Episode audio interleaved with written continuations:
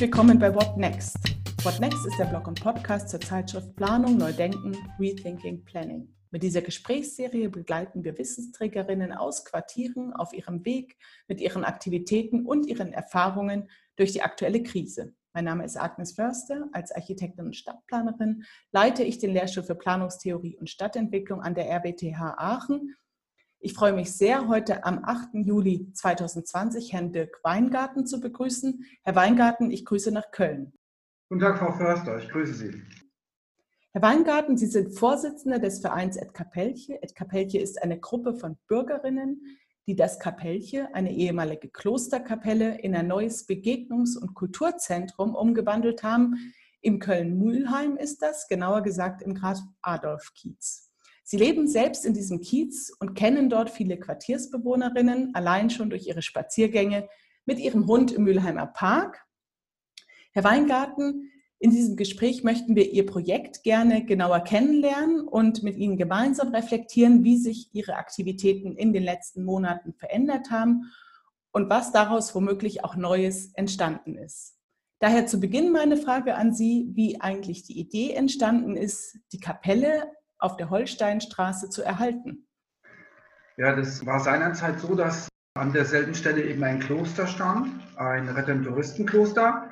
Die Mönche hatten keinen Nachwuchs mehr und das Kloster wurde von den Oberen verkauft an die GAG, die ein Wohngebiet geplant hat und viele der Nachbarinnen sind eben seinerzeit zu den Gottesdiensten in die Klosterkapelle gegangen.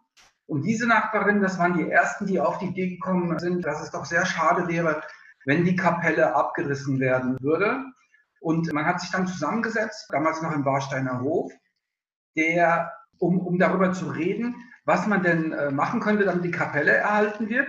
Ich denke, dass der ursprüngliche Plan der Nachbarin war, dass, wenn die erhalten werden sollte, dass man da auch weiterhin zu hätte Gottesdiensten hingehen können. Diese Idee wurde aber recht bald verworfen, weil irgendwie allen Menschen klar geworden ist, äh, Kirchen, die man besuchen kann, um Gottesdienst zu besuchen, gibt es in der Umgebung genug. Man musste also mit einem Konzept kommen, was sowohl die GAG als auch wahrscheinlich den Bezirk davon überzeugt, diese Kapelle überhaupt als erhaltenswert und das eben nicht nur von der Bausubstanz her als erhaltenswert einzustufen, sondern eben auch von dem, was dann später dort passieren soll. Und so ist man auf die Idee gekommen, dass man Nachbarschafts- und Kulturzentrum daraus machen könnte. Mit dieser Forderung ist man eben an die Öffentlichkeit getreten, hat Unterschriften gesammelt zum Erhalt dieses Kapellche als das äh, weit über 2000 Unterschriften waren, die innerhalb kürzester Zeit gesammelt wurden, ist man auf die GAG zugegangen, hat das Anliegen vorgetragen und die GAG hat sich zunächst mal überhaupt nicht verschlossen. Das war schon mal die erste positive Reaktion. Dann ging es ja so weit, dass es einen Wettbewerb gab, um das Wohngebiet zu gestalten. Und äh, gleich beim ersten Treffen der ganzen Teilnehmerinnen und Teilnehmer, die an dem Wettbewerb teilnehmen sollten, und auch die Jury und die politischen Vertreter und die Vertreter der GAG, wurden alle Entwürfe, die eingereicht worden waren, wo das Kapellchen nicht drauf war, rausgenommen. Und damit war eigentlich klar an dem Tag, das Kapellchen bleibt stehen. Und äh, dann ging es halt nur darum, wie, wir nennen es jetzt mal, wie bespielt man das dann, wenn es steht, wenn das ganze Quartier fertig ist. Um die Ausgangslage etwas besser zu verstehen, können Sie uns erläutern, was genau diesen Kiez und das Quartier in Köln-Mühlheim aus Ihrer Sicht auszeichnet? Also ich bin eigentlich auf dem Land aufgewachsen und bin da mal irgendwann weggegangen. Das ist jetzt schon, da war ich 20, 25, weil mich das gestört hat, dass man überall, wo man hingekommen ist, dass man gekannt wurde. Dann habe ich so eine kleine Odyssee durch Köln gemacht, in anderen Stadtteilen auch schon gelebt und bin dann irgendwann nach Mülheim aus äh, beruflichen Gründen gezogen. Das Aha-Erlebnis für mich war, Sie haben den Hund schon angesprochen, ich hatte aus Versehen den Hund ausgesperrt der stand vor der Balkontür und kam nicht rein und bellte. Und ich habe das aber nicht so mitbekommen, weil ich im Bad war. Und auf einmal geht mein Telefon, so nach zehn Minuten muss der wohl gebellt haben, ruft ein Nachbar an, den ich so gar nicht kannte, der sich von irgendwo meine Telefonnummer besorgt hat und hat gefragt, ist bei Ihnen alles in Ordnung? Der Hund ist draußen und bellt, geht es Ihnen gut? Und äh, das war für mich so ein Aha-Erlebnis, wo ich gesagt habe, guck mal, die Leute hier, die achten aufeinander, die passen aufeinander auf, die haben auch starken Kontakt miteinander, die helfen sich gegenseitig. Wir kommen ja bestimmt gleich noch auf Corona. Hier war es fast auch nicht notwendig in Corona-Zeiten, dass man so, so eine Art Nachbarschaftshilfe organisiert, wo man sich gegenseitig bei Einkäufen unterstützt, sondern das ist in den, in den Häusern selber abgelaufen. Also da sind Zettel ausgehängt worden, da sind äh, Nachbarinnen und Nachbarn aufeinander selbst zugegangen. Da musste gar keine Organisation oder Institution eintreten, um, um äh, da mal eine Federführung zu übernehmen und sagen, wir, wir sind hier die Caritas oder wir sind die Arbeiterwohlfahrt. Und äh, Leute, wenn ihr Hilfe braucht, dann meldet uns das doch einfach und wir unterstützen das dann mit Manpower. Nein, das, das ist, also ich würde behaupten, mit über 90 Prozent in den Häusern selber abgelaufen. Und so sind die Menschen ja auch. Die sind offen. Es sind völlig verschiedene Menschen von allen Altersgruppen. Es ziehen immer mehr junge Familien auch hierher, die das nochmal sehr viel lebhafter dann gestalten. Es sind alle Nationalitäten dabei. Ich war mal bei einem Vortrag gewesen, hat jemand behauptet, dass in Köln-Mühlheim, was jetzt nicht nur das Quartier betrifft, aber was eben äh, den Stadtteil betrifft, über 126 Nationalitäten miteinander zusammenleben. Das funktioniert aus meiner Sicht recht gut. Es hakt überall, wo viele Menschen zusammenleben, egal welcher Couleur. Aber das scheint hier ganz gut zu funktionieren und es sind unglaublich viele engagierte Menschen hier. Für, für jeden Bereich gibt es irgendjemand oder irgendeine Gruppierung, die irgendetwas unterstützt und irgendwas machen möchte und irgendwas nach vorne bringen möchte und zu irgendeinem Thema irgendeine Idee hat. Das finde ich total faszinierend.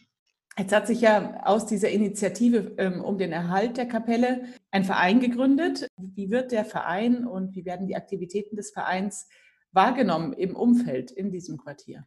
Also als ich Vorsitzender wurde, das war im April letzten Jahres, da hatte der Verein 45 Mitglieder an dem Abend. Per jetzt, gerade im Augenblick, hat er 170 Mitglieder.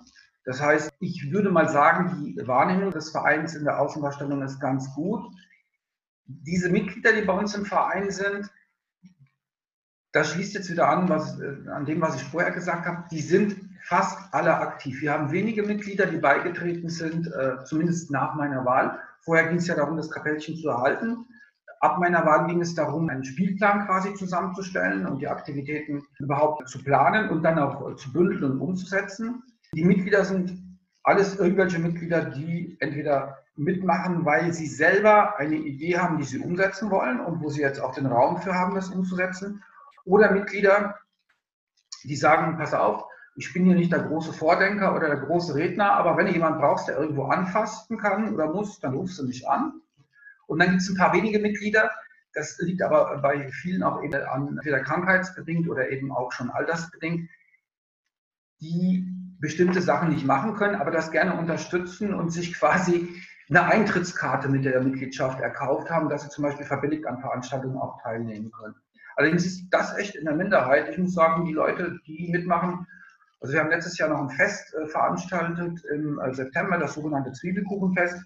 Da war die Dame, die die Bonkasse gemacht hat über den ganzen Tag, die war 82 Jahre alt. Und die hat das den ganzen Tag gemacht und die wollte auch nie abgelöst werden, partout nicht. Also ich muss sagen, der Verein wird ganz gut getragen von seinen Mitgliedern. Und die Außenwirkung ist eben, man kennt uns irgendwie, irgendwoher. Also A, das Kapellchen steht da und das hat ja eine, eine, eine, gute Außenwirkung, also schon mal optisch. B, als wir eingezogen sind, haben wir so einen Viertelsumzug gemacht, weil Köln ist ja immer irgendwie, ein Zug ist immer eine gute Sache in Köln, zum Einzug. Und dieser Zug ist in den Straßen wahrgenommen worden. Da hat man wahrscheinlich erst gesagt, guck mal, da die bunten Spinner. Aber das hat sich dann äh, direkt umgeschlagen, schon die Woche drauf, in unglaublich viele Anmeldungen für die Aktivitäten, die in Kapellchen seit 1. Juni 2019 äh, stattfinden. Jetzt interessiere ich mich dafür, welche Auswirkungen jetzt der Virus und die damit einhergehenden Einschränkungen auf Ihre Aktivitäten hat und hatte. Die Kapelle ist ja seit Mai 2019 eröffnet und Corona kam jetzt ein knappes Jahr später. Ich denke, viele Veranstaltungen und Aktivitäten, die sich gerade etabliert haben, mussten ja zunächst einmal irgendwie verlegt werden oder abgesagt werden. Wie haben Sie die Situation bei sich dort wahrgenommen? Ja, also in dem Augenblick bis zum März ist das Programm voll gelaufen. Ich zähle vielleicht mal so einen ganz kleinen Abriss. Yogakurse, Training nach Liebscher und Bracht, autogenes Training, psychologische Beratung, Schachturnier, Lesungen alle zwei Wochen, Nachbarschaftstreff einmal im Monat, einmal die Woche ein Spieleabend, dann unsere ganzen anderen Aktivitäten, die mit dem Verein selber zu tun haben, unsere Festivitäten, Adventsbasare und, und, und. Das waren alles Sachen, die sehr, sehr gut besucht waren, zum Teil sogar zu gut besucht. Und die Kurse, die wir anboten, waren alle ausgebucht. Und dann kam eben Corona. Und von einem Tag auf dem anderen war klar, wir müssen das alles einstellen, von jetzt auf gleich. Wir haben das auch direkt runtergefahren. Wir haben keine Ausweichquartiere für irgendwas gesucht wir hätten ja auch nicht woanders irgendwie einen Yogakurs anbieten können, das ging ja gar nicht. Äh, die Leute durften ja nicht zusammen sein, die durften auch nicht zusammen tanzen, die durften nicht zusammen Sport machen und die durften sich schon mal gar nicht in Gruppen treffen. Also ist alles runtergefahren worden auf Null. Und Ostern lag ja mittendrin in dieser Corona-Zeit. Äh, dadurch, dass eben alles auf Null war, war auch nicht viel Kommunikation mit den Mitgliedern, die jetzt zum Beispiel Newslettern oder sowas äh, umfasste, weil wir ja nichts ankündigen mussten. Wenn Kommunikation mal mit Mitgliedern, dann in irgendwelche Probleme zu lösen, wo der Verein auch gerne unterstützt hat. Das Programm war bei Null. Ich habe zu Ostern eine Nachricht, einen Ostergruß an die Mitglieder geschickt und bei 100, ich sag mal damals rund 160 Mitglieder, die, die wir Ostern waren, habe ich 50 Rückmeldungen bekommen. Und daraus konnte ich dann wieder umgekehrt schließen, die Leute sitzen zu Hause, denen fällt die Decke auf den Kopf, die brauchen Aktivität die sind über jede Ansprache froh. Und die meisten Rückmeldungen kamen eben nicht von, von jungen Familien oder Leuten in Beziehungen oder im Berufsleben noch standen, sondern eher von den Mitgliedern, die schon im Rentenalter waren. Und äh, ganz viele von den alleinstehenden Mitgliedern, die ähm, wirklich, äh, für die muss das eine ganz, ganz, ganz schlimme Zeit gewesen sein. Jetzt, wo Corona langsam, ja, im Ausgang kann man ja nicht sagen, ist, aber wo es Lockerungen gibt und bestimmte Sachen wieder stattfinden dürfen, seit drei Wochen machen wir eben wieder Dinge im Rahmen der Auflagen, die es zu den einzelnen Sachen, die wir durchführen, gibt. Die sind alle total gut besucht. Die Leute sind sofort wieder da gewesen, ähm, nehmen an den Veranstaltungen teil. Nur bei vielen Veranstaltungen durch die Abstandsregelungen können wir gar nicht so viele Leute zulassen, die gerne daran teilnehmen würden. Das ist halt noch ein Problem, was sich wahrscheinlich noch durch das ganze Jahr ziehen wird. Und mehr Veranstaltungen äh, gehen halt nicht, weil die Kursleiter, die, die, können das nicht dreimal oder viermal hintereinander anbieten und wir können den Raum auch nicht vergrößern. Und der Tag hat halt auch nur 24 Stunden. Und wer möchte schon um 3 Uhr morgens Yoga machen? Gibt es denn Dinge, wo Sie dann erfinderisch geworden sind, wo Sie neue Dinge ausprobiert haben? Ja, und damit auch vielleicht positive Impulse entstanden sind, die dadurch die Krise auch verursacht wurden? Unsere Mitglieder sind sehr kreativ, haben wir festgestellt. Ein Impuls war gewesen, das ist jetzt wieder was für gerade junge Familien gewesen, dass eben Leute auf uns zukamen und haben gesagt, passt mal auf, wir sind äh, beide berufstätig, wir haben zwei Kinder, wir sind äh, ins Homeoffice quasi verbannt und dann habe ich als Alleinstehender gedacht, ja, ist das super, ich hätte auch, äh, ich muss jeden Tag ins Büro, ich hätte auch gern Homeoffice und würde das von zu Hause aus alles machen. Und da sagen die, stell dir das mal nicht so einfach vor. Wenn du Kinder hast, dann kannst du nicht konzentriert arbeiten, du kannst keine Videokonferenzen, so wie wir das jetzt machen, äh, in Ruhe durchführen, weil die Kinder, wenn die noch kleiner sind, die haben alle Nase lang irgendwas und du musst dich drum kümmern und du wirst ständig wieder rausgerissen. Und bei manchen Dingen, die du dann von zu Hause aus machst, wenn du in Konferenzen bist, Jemand arbeitet beim Entwicklungshilfe im und spricht dann mit dem äh, ghanaesischen äh, Entwicklungshilfeminister und die Kinder stürmen rein. Das ist auch nicht immer so eine tolle Sache. Wäre es denn eine Idee, dass wir ins Kapellchen gehen und dass wir das quasi als Homeoffice anbieten? Und dann haben wir gesagt, selbstverständlich, es stand ja leer, es wurde nicht benutzt, es konnte ja auch nicht stattfinden. Und dann haben wir das einfach geöffnet für Menschen, die Bedarf hatten. Und das traf dann eben nicht nur junge Familien, die wir festgestellt haben, sondern da kann man auch noch aus ganz anderen Richtungen Leute, die Bedarf hatten, zum Beispiel wegen dem technischen Equipment auch, was sie zu Hause gar nicht hatten für diese Aktivitäten, ähm, haben wir das Kapellchen geöffnet und haben dann eben äh, diese Möglichkeit des Homeoffice plus das technische Equipment dazu angeboten. Das ist super angenommen worden. Das äh, hat eine total positive Welle auch für uns als Verein im Viertel verursacht, mit viel Resonanz von Leuten, die es auch nicht genutzt haben. Dadurch sind auch wieder Leute beigetreten. Und die zweite Sache, die wir gelernt haben, wo wir kreativ geworden sind, ist, jetzt, wo es wieder losgeht, können, wie ich vorhin schon sagte, A, nicht so viele Leute an allen Veranstaltungen teilnehmen, B, wollen vielleicht auch noch gar nicht daran teilnehmen, weil sie noch ängstlich sind oder zu einer Gruppe gehören, die eben gefährdet ist, würden aber gerne so eine Veranstaltung wie den Klang der Stille oder eine Lesung mitverfolgen. Und wir streamen das jetzt, seitdem wir wieder angefangen haben vor drei Wochen also zumindest die Veranstaltung, wo das möglich ist, weil die Rechte bei uns liegen oder weil es keine, keine Rechtenehmer äh, gibt. Und wir stellen fest, dass zwischen 60 und 150 Menschen so eine Veranstaltung verfolgen am Bildschirm in einem Viertel. Gut, wo die jetzt sitzen, wissen wir nicht. Aber äh, muss man ja immer sagen, die kriegen die Informationen irgendwo her. Ich weiß nicht, ob sie es aus der Presse nehmen, von unserer Internetseite, aber selbst die müsste man ja mal dann irgendwann entdeckt haben und verfolgen diese Veranstaltung. Und das werden wir auch weitermachen. Und äh, für die Zukunft haben wir daraus gelernt, in den Wintermonaten hatten unsere gerade älteren Mitglieder schon mehrmals gesagt, wir würden ja auch gerne zu der Lesung kommen, aber wenn die um 18 Uhr ist, ist schon so dunkel und wenn wir dann um 20 Uhr nach Hause gehen und es ist glitschig, dann haben wir auch Angst. Wir werden das Stream einfach schon unter diesem Aspekt beibehalten. Corona hin, Corona her. Wenn wir das überstanden haben mit Corona, wir werden das weitermachen. Dazu haben wir uns ein Equipment angeschafft, wo wir auch bei der Anschaffung unserer Hausbank unterstützt worden sind und vom Bezirk, weil sowas kostet ja richtig Geld. Aber wir werden das weiterverfolgen. Das ist etwas, wo wir eine Idee, also mit diesem Streamen, da werden wir als Verein, der von doch schon eher Menschen in, in, am Ende ihres Berufslebens getragen wird, wären wir wahrscheinlich so gar nicht drauf gekommen, wenn Corona jetzt nicht gekommen äh, wäre. Dass das eine Lösung wäre, um auch die Menschen, die eben aus ganz anderen Gründen im Winter nicht an Veranstaltungen teilnehmen können oder auch krankheitsbedingt nicht teilnehmen können, äh, weil sie zum Beispiel einen Schenkelhalsbruch haben oder so, dass sie das trotzdem weiterverfolgen können, die Vereinsaktivitäten. Wir sind dankbar und wir sind glücklich, dass es eben in diesem Fall Seherinnen und Seher gibt.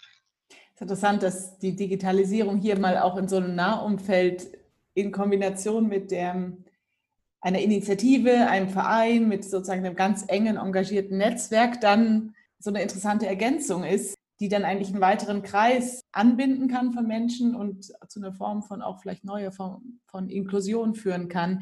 Darf ich fragen, inwiefern Ihre Aktivitäten ausschließlich im Innenraum sind? Haben Sie auch Außenräume jetzt irgendwie neu entdeckt? Weil wir denken ja gerade über die räumlichen Erweiterungen nach. Jetzt war das Digitale gerade das Thema.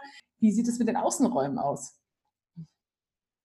Wir hatten jetzt vor einer Woche ein sogenanntes äh, Friedensgebet, ein interreligiöses. Das findet ungefähr normalerweise einmal im Quartal statt. Und da sind wir nach draußen gegangen. Wir haben das im Freien gemacht, in, in einem großen Kreis, sitzend. Das war eine total spannende Erfahrung, insbesondere für die, diejenigen, die das, äh, sag mal, geleitet haben. Also ich selber habe bei, dem, bei der Veranstaltung schon äh, wahrgenommen, dass das äh, ein ganz anderes Flair ist, weil Leute vorbeigingen, auch Leute stehen blieben, die dann zugehört haben oder langsam weitergingen, sich auf jeden Fall interessiert haben. Zwei Leute haben sich spontan dazugesetzt und haben mitgemacht. Das Kapellchen ist umgeben von einem sehr, sehr großen Spielplatz auf zwei Seiten. Und da sind eigentlich immer Kinder. Und diese Kinder waren äh, auf einmal ganz interessiert und haben sich in der Mitte von diesem Kreis reingesetzt und haben mitgemacht. Und so hat dieses, dieses Friedensgebet nochmal ganz anderes Flair bekommen. War super. Ansonsten muss ich sagen, haben wir jetzt in den Außenbereichen noch nicht viel gemacht die meisten Aktivitäten, die wir unternehmen, wie Zeichenkurse, Yogakurse und so weiter, die brauchen den Innenraum, wobei Yoga jetzt im Sommer auch draußen stattfinden dürfte, aber da waren ja auch Auflagen erstmal da. Was wir vermissen ist eben, als noch kein Corona war, haben wir viel im Außenbereich gemacht. Einmal die Woche ein sogenanntes Waffelbacken mit Kindern und Spielen. An diese Veranstaltung trauen wir uns noch nicht wieder ran, weil wir ein bisschen Angst davor haben, die waren immer sehr gut besucht mit 80 bis 120 Erwachsenen und Kindern. Wir wollen die Leute aber nicht alle explizit an eine Stelle locken, was wir damit tun würden. Und gerade wenn wir das jetzt zum ersten Mal wieder machen, haben wir ein bisschen Angst vor, dass die mit einmal alle dann da sind. Und wenn dann doch jemand infiziert ist und das dann äh, so ein, Ansteckungsherd wird, das wäre nicht gut. Da wollen wir noch ein bisschen warten, bis offizielle äh, andere Lockerungen da sind. Was wir zweimal im Jahr gemacht haben, sind eben Feste, die jetzt auch unter den Tisch erstmal fallen müssen. Was wir gerne wieder machen möchten, das ist einmal im Monat hatten wir so ein sogenanntes Nachbarschaftstreff. Das hat ganz explizit die umliegenden Bewohnerinnen und Bewohner angesprochen. Quasi einen Kaffee trinken, die haben selber den Kuchen gebacken. Da überlegen wir jetzt, ob äh, wir das in der zweiten Ferienhälfte auch wieder anfangen. Weil das ist gefährlich, wegen, da kamen meistens die älteren Leute, die sind ja die Zielgruppe des Virus. Da muss man ein bisschen aufpassen, aber das würden wir wahrscheinlich im Freien machen wollen. Also das war jetzt so eine Überlegung, da besteht wahrscheinlich weniger Gefahr, wie wenn wir reingehen, dass was passiert. Also gibt es Räume und auch Gruppen, die sich öffnen und andere, die vielleicht noch geschlossen bleiben oder die, die einfach für den Moment nicht auftauchen können. Aber dass der Außenraum auch vielleicht eine Sichtbarkeit schafft, die man vorher ja für bestimmte Veranstaltungen nicht hatte. Wenn Sie jetzt nochmal auf die Perspektive des Quartiers springen, Ihres Kiezes, was sind denn für Sie aus Ihrer Sicht für Funktionen wichtig, was Sie vielleicht auch erlebt haben jetzt in dieser Zeit, um mit den Folgen der Krise dann im Lebensalltag auch umzugehen. Also vom Arbeiten haben Sie gesprochen, vom Wohnen haben Sie gesprochen. Sie haben jetzt davon gesprochen, was Sie jetzt als Verein üblicherweise anbieten und wie Sie das jetzt improvisieren und umgewandelt haben in dieser Zeit. Was macht für Sie noch so die Widerstandsfähigkeit eines Quartiers aus in Bezug auf auch andere Funktionen? Also die Leute werden sich durch diesen Virus nicht unterkriegen lassen. Die sind alle äh, voller Lebensmut, die kommen auch jetzt, obwohl alles runtergefahren war und das langsam wieder anläuft, sind auch in der Zeiten, als nichts war, immer wieder Leute gekommen mit Ideen, die gesagt haben, wenn das wieder losgeht, dann könnten wir noch das und das machen. Oder wenn wir wieder dürfen, oder wenn es wieder möglich ist, sich zu treffen, können wir das und das machen. In dieser Zeit des, des absoluten Lockdowns ist zum Beispiel die Idee entstanden, dass wir ein, ein, ein Rave, ein Techno-Rave veranstalten zum Internationalen Tag des Technos am 24. Juli, aber ohne Gäste. Das im Kapellchen stattfindet mit allem, was man zu so einem Rave braucht, mit, mit Licht, mit äh, natürlich Musik, mit DJs, mit viel Rauch und Tamtam. Aber das zeigen wir nur im Internet, das Rave. Unser Verein, äh, ich habe erst gedacht, wenn ich das vortrage, diese Idee, naja, äh, vielleicht sind die ein bisschen skeptisch. Nein, die, die waren ganz offen. Das wird jetzt auch stattfinden wir, haben, wir bewerben das erst eine Woche und wir haben unglaubliche Resonanz jetzt plötzlich von jungen Leuten aus hier und, auch weit darüber hinaus, die vielleicht so ein bisschen vernachlässigt sind und auch vielleicht gar keine Lobby so haben. Also da gibt es die Schule, da gibt es den Kindergarten. Im Kindergarten ist man noch nicht so selber derjenige, der über sich selbst bestimmt, sondern machen das mehr die Eltern. In der Schule gibt es ja immerhin mal Schülersprecher und, und, und äh, Beiräte. Aber da geht es eigentlich um schulische Themen und weniger um Lebensthemen. Und jetzt geht es um Lebensthemen, um den Spaßfaktor. Ich kann auch nicht absehen, was das noch für Veränderungen bringen wird. Also ich denke, dass die Leute mehr Abstand halten werden. Das ist aber allgemein, das hat jetzt gar nichts mit unserem äh, zu tun. Was mir persönlich aufgefallen ist, ist, dass es mir nicht schwer fällt, nicht die Hand zu geben. Das ist mir vom ersten Augenblick an nicht schwer gefallen. Vielleicht behält man das auch bei. Ob es andere Ideen gibt, Sachen zu tun, ist schwer abzuschätzen. Also was ich mitbekomme ist, alle Sachen werden wieder da sein, die vorher da waren, also zumindest in unserem Angebot. Es wird noch ergänzt werden, aber die, diese Dinge, die ergänzt werden, haben nicht unbedingt jetzt mit einer Nach-Corona-Zeit zu tun. Vielleicht wird man manche Dinge bei manchen Anschaffungen gucken, perspektivisch Dinge anzuschaffen oder auch ins Programm aufzunehmen, die genutzt werden können für eine, eine weitere Pandemie, die irgendwann mal kommt oder vielleicht eine zweite Welle sehe ich jetzt noch nicht so. Das Stream haben wir ja vorbereitet, aber vielleicht gibt es noch ganz andere Ideen, die jetzt noch gar nicht da sind. Wir machen jetzt noch was im Naturschutzbereich. Es wäre aber wahrscheinlich auch gekommen ohne Corona. Das ist ein Kapellchen mit einem Türmchen oben drauf. Das ist prädestiniert zum Beispiel für die Ansiedlung von Fledermäusen im Quartier. Und das wird jetzt angegangen in einem Dreijahresprojekt gemeinsam mit dem NABU.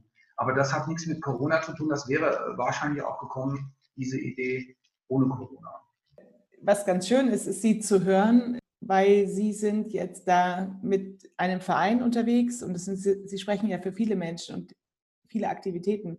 Man merkt eine Lebendigkeit, dass Sie in der Lage sind, darüber nachzudenken, was es bedeutet und auch wieder neue Lösungen zu entwickeln, darüber nachzudenken, ob es dann danach noch eine andere Lösung gibt. Also Sie sind nah dran und handlungsfähig und vernetzt sozusagen mit ihrem Wirkungsfeld und mit ihren Ressourcen im Quartier. Und deshalb müssen sie sich vielleicht wenig Sorgen machen, weil diese Form von Lebendigkeit ja nicht abgerissen ist und sie ja Wege finden, das weiterhin zu tun. Da müssen Sie jetzt ja noch nicht wissen, was Sie in drei Jahren tun und was es dann bedeutet. Also es gibt ein Hier und Jetzt in dem, was Sie machen und was sich entwickelt. Das ist wirklich so, ähm, die Ideen sind da, es werden noch weitere, bin ich fest von überzeugt, das ist ein junger Verein, obwohl die Altersstruktur nicht dafür spricht, dass es ein junger Verein ist. Aber das ist ein Verein von jung gebliebenen Menschen mit Ideen, die sich einbringen und äh, die zu den unterschiedlichsten Dingen Ideen haben. Und Gott sei Dank sind die anderen in dem Verein auch so, dass sie sagen, ja, mein Gott, lass uns das unterstützen oder lass uns das mitnehmen oder lass uns das zumindest dulden. Und das ist ja schon mal sehr, sehr gut. Für, für alle integrativen Sachen im Viertel ist das gut. Man muss nicht überall dabei sein, man muss nicht überall hingehen, aber man sollte sich auch nicht an allem stören. Und wir haben bis jetzt in unserer Erfahrung noch keine Sache gehabt, wo sich irgendjemand dran gestört hat. Also, und jetzt kommen wir mal auf, auf das Wohngebiet noch zurück. Auch nicht äh, von den Nachbarinnen und Nachbarn hat sich jemand gestört gefühlt durch irgendeine Aktivität. Weil das ist ja doch dann schon mal ein Kommen und Gehen oder es ist vielleicht auch mal lauter.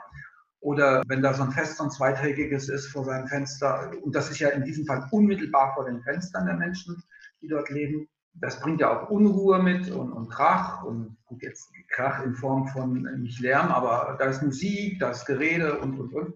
Das haben die alles äh, hingenommen und äh, wir stellen halt fest, dass viele Menschen, die auch dort wohnen, den Schritt gemacht haben, a, erstmal diese Veranstaltung zu besuchen und neugierig sich damit auseinanderzusetzen. B, dann kam eine Welle von Eintritten aus Menschen, die da unmittelbar wohnten. Das, ist ja alles neu bezogen worden, erst im Februar letzten Jahres. Da konnten also gar keine Mitglieder wohnen, außer zwei, die von anderen Wohnungen dahin gezogen sind. Inzwischen haben wir da, ich grob über den Daumen zwischen 20 und 25 Mitglieder, die alleine in dieser neuen Bebauung wohnen. Sie haben jetzt eine Frage noch gar nicht gestellt, die würde ich aber gerne trotzdem beantworten, weil ich sie gelesen habe auf meinem Zettel. Wie, die Frage, wie passt sich denn diese neue Bebauung mit dem Kapellchen, wie passt das zusammen? Die Bebauung ist von der Holsteinstraße her so, es ist eine Riegelbebauung in so einer leichten Z-Form. Und da, wo das Kapellchen jetzt steht, war eigentlich, wenn es abgerissen worden wäre, ein Abschlussriegel geplant, so dass man das in einer umbauten, einem viereckigen Hof drin gehabt hätte, der wahrscheinlich tagsüber auch gar nicht so schön hell gewesen wäre, weil es ja doch eine fünfstöckige Bebauung ist. Jetzt steht das Kapellchen da mittendrin, jetzt konnte eine Riegel nicht gebaut werden, jetzt hat man da zur Abschlussseite zur Sonderburger Straße hin äh, eben Spielplatz äh, erweitert auf die eine Seite hin und ansonsten ist es von zwei Seiten umschlossen von Bebauung des Kapellchen. Und wenn man von der Holsteinstraße dorthin möchte, muss man unter einem Gebäude quasi durchgehen durch so einen Torbogen, wie man das von ganz früher kannte, von, von, von der Bebauung. Das ist toll. Also man geht da durch, kommt da rein, das Kapellchen steht auf der rechten Seite, da steht da, als wenn es schon immer da stand.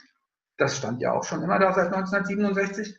Aber wenn man umgekehrt denkt, man guckt über das Kapellchen weg auf die Bebauung, das sieht so aus, als wenn das auch schon immer da stand. Das sieht gar nicht aus, als wenn das ein neues Wohngebiet ist, sondern als wenn dieses Quartier schon immer mitten in diesem Graf-Adolf-Viertel war. Und dadurch, dass man da durchgehen kann, durch den Bogen und auf der anderen Seite wieder an der Sonderburger Straße ist, benutzen das ja unglaublich viele Leute auch als Abkürzung, um in die Frankfurter Straße zu kommen. Also ich glaube, dass dieses Quartier sofort angenommen war von der Bevölkerung hier. Vorher war es ja abgegrenzt mit einem Zaun, weil ein Kloster hinter war. Da wussten viele Leute gar nicht, dass da drin ein Kapellchen steht, wenn, wenn die nicht dahin gegangen sind zum Beten oder zu den Gottesdiensten. Jetzt ist dieses äh, Quartier angenommen und ich glaube auch, dass die Anwohnerinnen und Anwohner dort ganz froh sind, dass das Kapellchen da drin steht, weil es ja wirklich, wenn man von den beiden Straßen weggeht, ist es ja nur fußläufig zu erreichen. Man kann ja gar nicht ranfahren mit dem Auto. Man muss in die Tiefgarage und geht dann hoch und es ist autofrei. Und äh, es ist ein ganz ruhiges, nettes Gebiet und die GAG hat das meiner Meinung nach auch sehr gut gemacht mit den Vergaben der Wohnungen. Das wohnt alles da, von, von Alleinstehenden bis hin zu größeren Familien, jede Altersstruktur. Das ist ein schönes Quartier geworden. Also nicht nur optisch schön, sondern auch unter dem sozialen Aspekt ein sehr schönes Quartier. Und was ganz toll ist, müssen wir auch nochmal sagen, der alte Baumbestand ist äh, stehen geblieben. Das ganze Kloster ist 67 gebaut worden und hat dann da auch die Bäume gepflanzt. Das heißt, die Bäume standen seit 1967 dort an vielen Stellen hat man versucht, eben diesen Baumbestand zu erhalten. Und so sieht das jetzt auch schon so aus. Und deswegen vielleicht äh, kommt es auch so rüber, als wenn dieses äh, Wohnquartier schon lange da ist, weil die Bäume eben älter sind. Das sind keine neuen Bäume. Das macht ein ganz schönes Flair. Wenn wir einen Ausblick wagen, was ist, sind für Sie wichtige Themen für das Kapellche, Ihren Verein, Ihre Aktivitäten im Zusammenspiel mit dem Quartier in den nächsten Wochen und Monaten, wo wir sicherlich auch noch Einschränkungen haben und auch eine gewisse ja, latente Vorsicht, vielleicht sogar Gefahrenlage, mit der müssen wir umgehen. Die können wir wahrscheinlich auch bewältigen. Ich will das gar nicht pessimistisch sehen, aber wir brauchen Strategien. Was sind für Sie wichtige Themen, Aktivitäten die kommenden Monate? Also einmal diese Sache mit der Fledermaus, das ist eine ganz wichtige Sache, weil das ja die, das ganze Quartier betrifft. Da wollen wir auf die Bewohner zugehen, dass die da in diese Richtung achtsamer sind und mehr auf ihre Umwelt achten. Zweite Sache ist, wir werden massiver, noch, noch massiver als vorher über Briefkastenwerbung Menschen, die dort direkt wohnen, einladen zu unseren Veranstaltungen, bei denen äh, Gäste zugelassen sind. Nach den Ferien soll jetzt auch der erste Kinoabend wieder stattfinden. Da werden wir die mit, mit zu einladen. Müssen mal gucken, dass nach oben ist die Besucherzahl dann halt begrenzt. Im Zweifel müssen dann halt mehrere Kinoabende mit demselben Film stattfinden. Das ist aber durchaus machbar. Wir stellen eben fest, da habe ich mich gestern noch mit jemand aus unserem äh, Vorstand unterhalten, die auch sehr aktiv in der katholischen Kirche ist. Wir als Kapellche e.V. sind die Ersten hier in der Gegend oder überhaupt in Mülheim, die wieder mit Veranstaltungen an die Öffentlichkeit gegangen sind. Und das schon vor drei Wochen. Wir hatten jetzt am Sonntag schon unsere zweite Lesung. Beide Lesungen waren sehr, sehr gut besucht. Sarah Jäger hat ihr quasi, das wird ein Bestseller, der ist ja jetzt schon prämiert, das Buch, hat sie vorgestellt. Vor zwei Wochen hatten wir eine Jane Austen-Lesung, auch sehr gut besucht.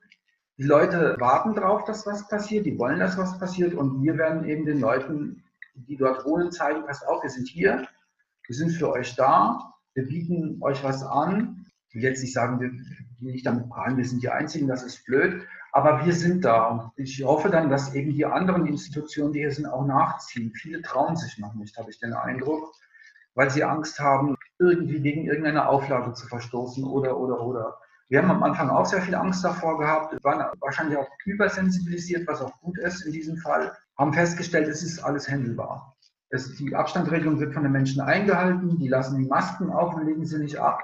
Die Menschen, die nicht kommen wollen, weil sie, weil denen das so doof ist, eine Maske zu tragen zum Beispiel, die bleiben weg. Die sind aber nicht böse, sondern die schreiben trotzdem uns eine E-Mail. Ich komme nicht, weil ich habe keinen Bock da den ganzen Abend die Maske zu tragen, wenn die Lesung ist. Und ich verfolge das dann im Internet. Ja, und, und finde aber toll, dass das wieder stattfindet.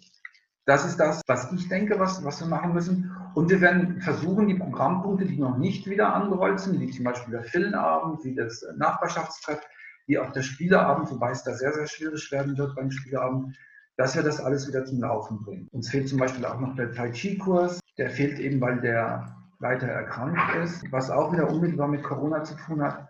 Da darf ich auch nochmal aus dem Gespräch von gestern Abend vielleicht zitieren. Die Beisitzerin aus unserem Vorstand, die eben in der katholischen Kirche so aktiv ist, die sagte zu mir, an Corona sind weniger Leute gestorben, wie an den äh, Folgen von Corona, weil sie auch in Krankenhäusern Menschen betreut und sagt, durch Vereinsamung und was da alles mit zusammenhängt, sie den Eindruck, und sie hat das ja live miterlebt dann, dass da viel mehr Leute betroffen sind von den Folgen wie, wie durch Corona selber. Und deswegen scheint es mir umso wichtiger zu sein, so ein, das Gefühl der Normalität irgendwie zu vermitteln, obwohl es natürlich nicht normal ist, dass man sich vorher anmelden muss, dass man einen Zettel ausfüllen muss, auf welchem Platz man gesessen hat, wo man wohnt, dass man eine Maske tragen muss, dass man sich nicht per Handschlag begrüßen darf, dass man sich aus dem Weg gehen muss, dass man sofort das Gebäude wieder verlassen soll, durch eine andere Tür, wie man reingekommen ist. Dass eine Veranstaltung nur so und so lange dauern darf, damit wieder genug Frischluft zugeführt werden kann und, und, und dass derjenige, der vorne vorträgt, hinter einer Plexiglaswand steht. Das sind ja alles Dinge, wo man sieht, das ist nicht normal. Aber man versucht wenigstens, ja normal zu gestalten. Und das ist, glaube ich, ein ganz wichtiger Ansatz. Ja, das ist ein ganz schönes Bild, das Quartiersleben ganz sorgfältig aus dem Kleinen heraus wieder aufnehmen und da gar nicht verzagen, sondern ganz aktiv sein, weil es ein Bewusstsein dafür gibt, dass von diesen positiven Kräften eben ganz viele Menschen sich nähern und das auch brauchen, um vielleicht auch die nächsten Monate gut zu überstehen. Herr Weingarten, ich danke sehr herzlich für das Gespräch. Mit dieser Gesprächsserie begleiten wir Wissensträgerinnen aus Quartieren auf ihrem Weg mit ihren Aktivitäten und ihren Erfahrungen durch die aktuelle Krise. Hören Sie wieder rein.